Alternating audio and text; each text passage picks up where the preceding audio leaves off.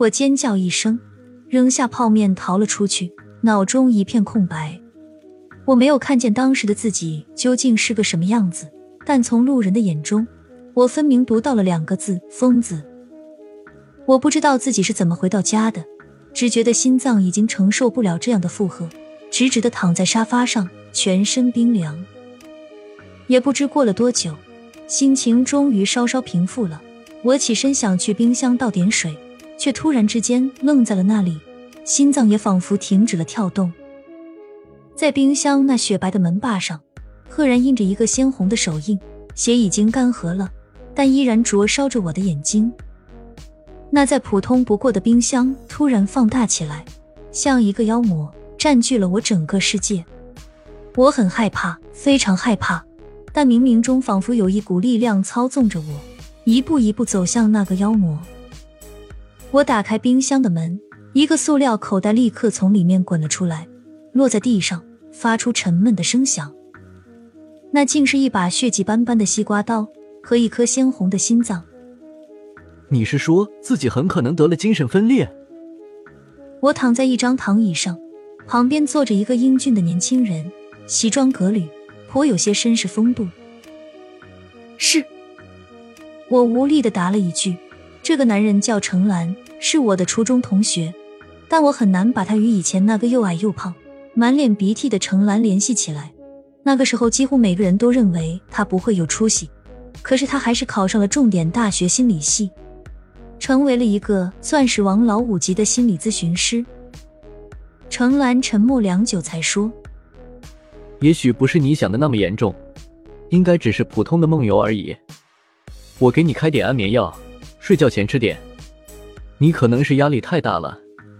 女孩子干自由职业还是太勉强。其实对女孩子来说，最好的减压方法是逛街。有时间多出去逛逛，找个男朋友。”最好找个稳定的工作。逛街需要钱的，我无奈的说：“你以为每个人都跟你一样是小资啊？”他看着我，眼神突然变得很温柔，说：“阿萨，要不来我这里工作吧，做我的秘书，我给你双倍的工资。”我不得不承认，他的眼神和说话都很有诱惑力，但我还是说。不必了，就我这丢三落四的毛病，肯定过不了三天就被你炒了鱿鱼。他笑了笑，没有说话。我从诊所里出来，才想起中学的时候，他似乎也给我写过情书。他也许是一个好情人，但我现在实在没有谈恋爱的心情。回到家已经是晚上了，楼道里又安静下来，声控灯明明灭灭。我抬头看着蜿蜒的楼梯，觉得每一级都出奇的陡。仿佛永远没有尽头，也不知到了第几层，眼前突然一花，一个皮球砸在了我的身上。我还没反应过来，那智障男孩就扑了过来，往我身上狠狠的踢。你这个坏蛋，你这个冒牌货，我打死你！我打死你！我怒不可遏，一把抓住他的手，喝道：“你胡说什么？什么冒牌货？”你就是冒牌的，你就是冒牌的！男孩狠狠的瞪着我，眼睛里满是仇恨。我第一次看到那样的眼神，像刀一样刻在我的心里，令我胆寒。就在这个时候，一个女声突然响了起来：“小明，你在做什么？”我转过头，看到一个浓妆艳抹的女人冲过来，抓住男孩，斥责道。你怎么对姐姐这么没礼貌？我平时是怎么教你的？姐姐，她是冒牌货，十三楼的姐姐才是真的。男孩委屈的说：“胡说！”女人拍了一下他的脑袋，转过身来跟我道歉说：“小孩子不懂事，你多担待。”没什么。我望着她那超短裙与网袜。一眼就可以看出他的职业，以后多管管他就好了。女人向我道了谢，拉着弟弟回屋去了。楼道里又安静下来，我茫然的向楼上看着，十三楼究竟有什么？那个晚上，我又梦见了我自己，他用仇恨的眼神看着我，手里拿着一把锋利的西瓜刀。我想叫，但喉咙里什么声音也发不出，身上像压着一块巨大的石头，令我无法呼吸。醒过来的时候已经是第二天下午了，程兰的药还真有效，不过依然治疗不了我的噩梦。一走出卧室，我就闻到一股腐臭味，就像坏了的鸡蛋一般。我的心里咯噔了一下，莫非我又做了什么？我心惊胆战的打开冰箱，幸好里面除了一些我早前买的冻肉之外一无所有。我微微松了口气，拿了一块肉走进厨房，打算做晚餐。但我的心瞬间变冷了下来，手中的冻肉也掉在了地上，发出沉闷的声响。在我的锅里放着两只死老鼠，大半都已经腐烂了。发出呛人的恶臭，几只苍蝇盘旋其上，蚯蚓一般大的蛆从锅里缓缓地爬出来，爬满整个灶台。我的胃里开始翻江倒海，嘴里涌起一股辣味，连忙冲进厕所大吐特吐。这几天我东西吃的很少，吐出来的几乎全是胃酸。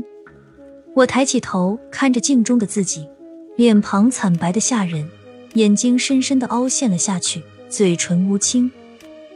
这还是我吗？这还是那个年轻漂亮的杨萨吗？那两只老鼠到底是谁做的？是我吗？不，就算我人格分裂了，也不可能做这种变态的事情。难道？我想起了那个叫小明的智障男孩，他眼里的仇恨让我印象深刻，一股怒火从心里升了起来。我摔门而出。今天一定要好好教训这个臭小子，不管他是不是智障，这样做都太过分了。小明家的门虚掩着，我想也没想就推门冲了进去。这是我第一次进这对姐弟的家，屋里的陈设很简单，但很干净。小明坐在沙发上，正兴致勃勃的玩弹珠。我冲过去，狠狠推了他的肩膀一下，愤怒的说：“你为什么要这么对我？”我到底什么地方对不起你了？他抬起头，似乎对我的突然来访并不惊讶，眼睛里全是可怕的冷静。你是假的，是冒牌货。男孩咬牙切齿地说，但话还没说完，他的目光一下子就凝固了，紧紧地盯着我的身后，眼中的冷静慢慢的转变成了恐惧，一丝彻骨的寒意从我的背上爬了上来。全身上下每一根毫毛都竖了起来，四肢一片冰凉。我的背后，我的背后究竟有什么？我胆战心惊的往身后缓缓的转头，但脖子却像凝固了一般坚硬。突然，一双强有力的手从我脖子后伸了过来，一下子就捂住了我的口鼻。我奋力挣扎，指甲划过他的臂膀，但鼻子里却灌进一股带着淡淡香甜的气味。一直冲入我的中枢神经，我的世界顿时天旋地转起来。在一片迷蒙中，我最后看到的是男孩小明蜷缩在沙发里，恐惧的眼神，像看到了世界上最可怕的怪物。再次醒来的时候，已经天黑了。我躺在自己的房间里，身上一片冰凉，太阳穴还有些隐隐作痛。刚刚的一切难道只是梦吗？为什么这个梦这么清晰？我脑中一片混乱，像老旧的黑白电视机，重放着刚才的那一幕，夹杂着雪花，像在看着一场前世的罪孽。